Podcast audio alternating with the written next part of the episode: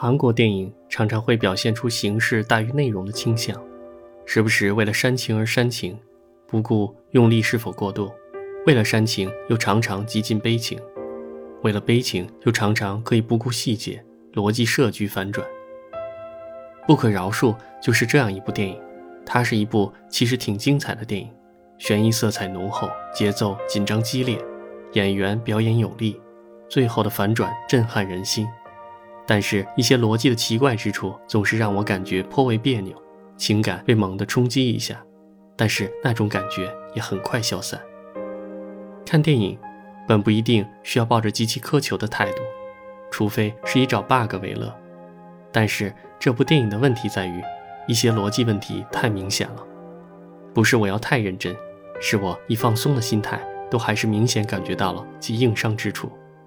何况这片还是力求悬疑和反转效果，这样的硬伤实在有损整体品质。影片的开局引人入胜，少女分尸惨案永远撩人心弦，而疑犯很快被抓，甚至轻松供出自己就是凶手，没有让我感到过于轻松破案的无趣，而是看看影片才没开始多久，期待它必然将带来一次转折。很快，本片第一次反转来临。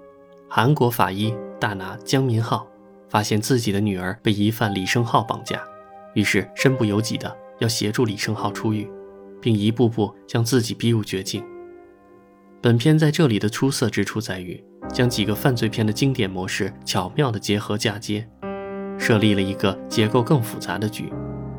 疑犯炫耀似的将自己暴露，却让受害人随着时间的流逝渐渐接近死亡。疑犯以一起案件作为诱饵，分散办案人员的精力，却筹划更大的案件。司法人士出于不得已的苦衷，只能暂时不顾法律，同时尽力保护家人，澄清真相。一个经验丰富的犯罪分析专家，在血气方刚的新手配合下去寻求破解疑案谜团。那么多何其熟悉的模式，却最终成了一个感觉很新颖和富有冲击力的局。不得不说，这是韩国电影人擅长的再造能力，更何况加入了他们的酷爱的复仇和煽情元素，到了后面就更加撩人了。姜民浩救女的过程节奏很快，他就如同法医版伯恩一般，满头大汗的到处奔跑，要赶在时间前头，要赶在警方前头去满足疑犯的要求，完成让一个亲口供述了自己罪行的罪犯脱罪的不可能完成的任务。这紧凑的节奏引人入胜，不断的时间流逝的暗示，让我也为这位苦命的父亲捏了一把汗，而同时也对那淫笑的李胜浩心生愤恨。而这一切实际上已经为后面的再次反转开始埋下了伏笔。江民浩从影片开始就显得知识渊博，为人谦和，对女儿有着亲切的父爱，为了女儿不顾一切的奔走。更体现了令人动容和同情的爱。一个显得完美的人受此大难，引发的同情潮水自然滚滚而来。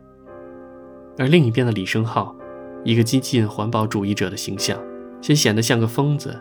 将可怜的父亲玩弄于股掌之间，更是变态和残酷。一个纯粹恶人的形象也得以呈现。不知不觉中，当我们关注于法医救女记时，导演却开始揭开尘封的往事。动摇我们刚刚建立起来的观影立场。原来看似完人的法医也曾经为虎作伥，原来看似恶魔的嫌犯却留人心痛的痛苦与仇恨。江明浩的救赎来得太晚，李胜浩的仇恨来得太深，最后那一幕反转令人心痛。可怜的女孩竟然成为一段仇恨的牺牲品。薛景求、江明浩。最后，绝望与痛苦的爆发表演的冲击力甚猛，这一冲击力又冲垮了我刚刚建立起来时对李胜明的同情。有人说这是法医版老男孩，确实，伦理上他没有那么沉重，感情上却伤害得更加深刻。这是一出复仇的故事，却很难勾起很多类似题材电影报仇雪恨的畅快，因为他以指向无辜者的手段。制造出比仇恨来源更悲惨的结局，它只是扩散了悲惨，而非将其终结。这正是这部电影最令人震撼的地方。如前面所说，这部电影本来可以成为一部出色的黑色电影，但是玩悬疑反转却不注意细节的问题，还是令人遗憾。在我看来，不是导演没能力去注意，而是看起来他就不打算花精力去折腾这些。虽然我不懂医学，但是首尔头号法医，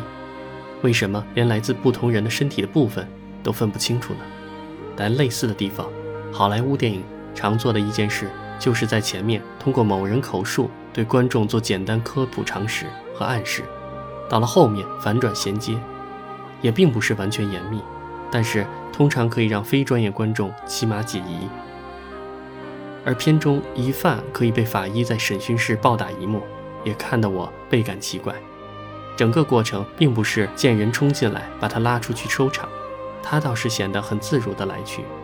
而对于疑犯满身伤，片中司法人员显得也是见怪不怪。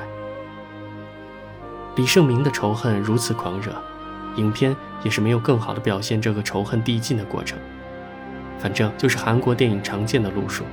将之寄托于演员表演，让他以肝胆俱裂般的表情和嗓音来体现他痛苦到变态的内心。为什么不在闪回中体现几个直接的他成长过程中受到伤害的片段呢？于是只能从李胜明的诉说中感受到他仿佛在狂喊：“我惨呐，